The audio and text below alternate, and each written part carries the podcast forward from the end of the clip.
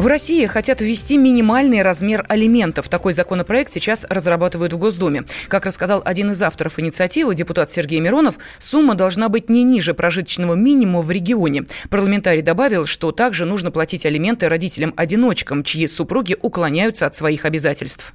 Мы предлагаем две новеллы в нашей инициативе. Первое, чтобы алименты минимальные всегда э, были равны э, прожиточному минимуму в конкретном регионе для ребенка – не меньше. А второе, мы хотим избавить э, бедных несчастных женщин в поисках э, тех самых горе-отцов, которые э, бегают, как я сказал, как зайцы, и они не могут взыскать с них положенные им алименты.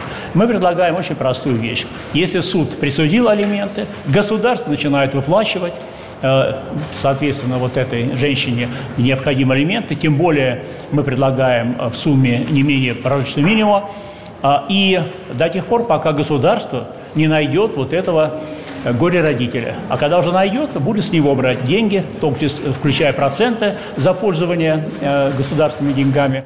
Сейчас при взыскании алиментов можно удерживать не больше 70% от зарплаты. В России могут вернуть понятие военной тайны. Такая поправка к действующему закону о гостайне уже разработана Министерством обороны. Под грифом «секретно» будет находиться информация о вооружении, комплектовании и дислокации войск. Отмечается, что за разглашение этих сведений военнослужащим будет грозить наказание вплоть до уголовного. Военный обозреватель «Комсомольской правды» Виктор Баранец подчеркнул, что поправки, скорее всего, будут приняты уже в следующем году все конфиденциальные сведения, которые относятся к области обороны, разглашение которой может нанести непоправимый ущерб государству, является военной тайной. Но парадокс в том, что вот это понятие, в отличие от советского времени, оно было исключено. Сегодня в жизни армии появилось ряд принципиально новых моментов, которые не подпадают под закон о государственной тайне. Приведу вам пример. Матросик Вова Пупкин, находясь на боевом российском корабле в Средиземном море, решил снять себя на палубе боевого корабля. Он опубликовал это в соцсетях. Но в углу этой фотографии значилась геолокация. И таких проколов набирается очень много. Министерство обороны обратили внимание, что нет четко установленной ответственности, которая попадала бы под закон о гостайне и была органической частью сохранения военной тайны. Например, работа с документами, на которых стоит гриф там для служебного пользования. Набирается огромное количество сведений, которые необходимо закрыть закрыть для того, чтобы наша родная российская армия не превращалась в проходной двор. Скорее всего, поправки к закону о Гостайне касательно военной тайны будут приняты в следующем году. Виктор Баранец, радио «Комсомольская правда», Москва. Понятие военной тайны было отменено после распада СССР. Крупные российские банки отказываются принимать материнский капитал как первоначальный взнос по ипотеке. Дело в том, что застройщики не хотят ждать несколько месяцев до выплаты субсидий за второго ребенка пенсионным фондом. В Центробанке отмечают, это не является нарушением законов. Тему продолжит Юрий Кораблев. В семье Романовых из подмосковного Королева в марте родился второй ребенок. Они получили положенный им сертификат на материнский капитал. Решили, что будут расширяться. В однушке вчетвером жить стало тесно. Подали документы на одобрение ипотеки, выбрали квартиру – в качестве первоначального взноса решили использовать мат-капитал. Но банк отказал. И проблема даже не в кредитном учреждении. Застройщик отказался дожидаться перечисления средств из пенсионного фонда. Романовы купить квартиру не смогли и сочли подобную ситуацию несправедливой. И таких людей тысячи. На различных форумах новостроек покупатели жалуются, что в Сбербанке, ВТБ, Россельхозбанке и Газпромбанке невозможно оформить льготный жилищный кредит с использованием материнского капитала в качестве первоначального взноса. Также в займах с господдержкой под 5-6% годовых для семей с детьми отказывают в Райфайзенбанке, МКБ и Совкомбанке. И ничего удивительного в сложившейся ситуации нет, говорит вице-президент Международной академии ипотеки и недвижимости Ирина Радченко.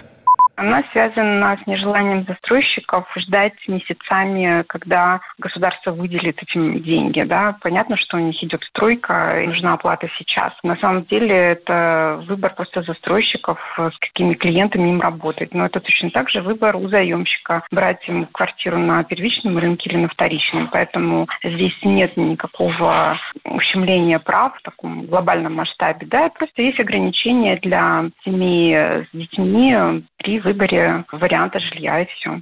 В Центробанке заявили, что никаких нарушений не видят. Условия для вступления в льготную программу жилищного кредитования выполняются при фактическом направлении средств материнского капитала, а не при наличии права на него претендовать.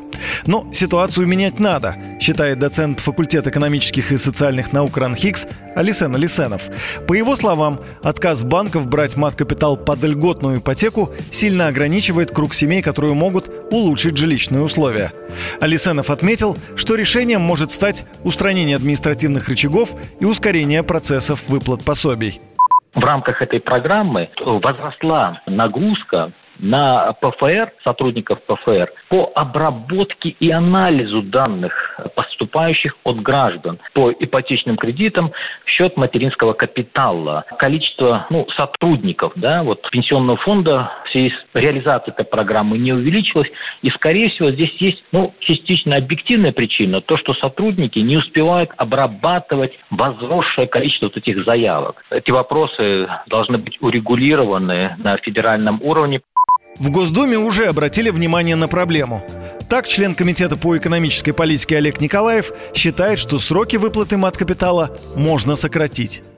Сейчас мы очень много принимаем решений, в том числе и законодательных, когда установленные ранее законом э, сроки реализации тех или иных процедур укорачиваем. Пересмотры сроков в сторону их уменьшения, они очень значительные. Если э, есть там такой потенциал, то это тоже может повысить привлекательность материнского капитала. Будем ставить вопросы перед пенсионным фондом, как администратором этих э, средств, с тем, чтобы они посмотрели и дали свои предложения по возможности уменьшения сроков Стоит отметить, что не очень крупные банки принимают материнский капитал в качестве полного или частичного первоначального взноса по льготной программе. Например, Банк Дом РФ, Уралсиб, Возрождение. Но они работают не во всех регионах и городах России. Поэтому не все семьи, как, например, Романовы, имеющие право на льготу, реально могут ей воспользоваться. Также не все застройщики сотрудничают с небольшими банками. Юрий Кораблев, Радио «Комсомольская правда». Мы хотим стать еще лучше. И нравится тебе бесконечно. Специально для тебя мы создали новый сайт – радиокп.ру радиокп.ру Заходи, и ты можешь делать все. Слушать, смотреть, читать. Подкасты, видеотрансляции студии, текстовые версии лучших программ. радиокп.ру радиокп.ру Заходи, мы удивим тебя.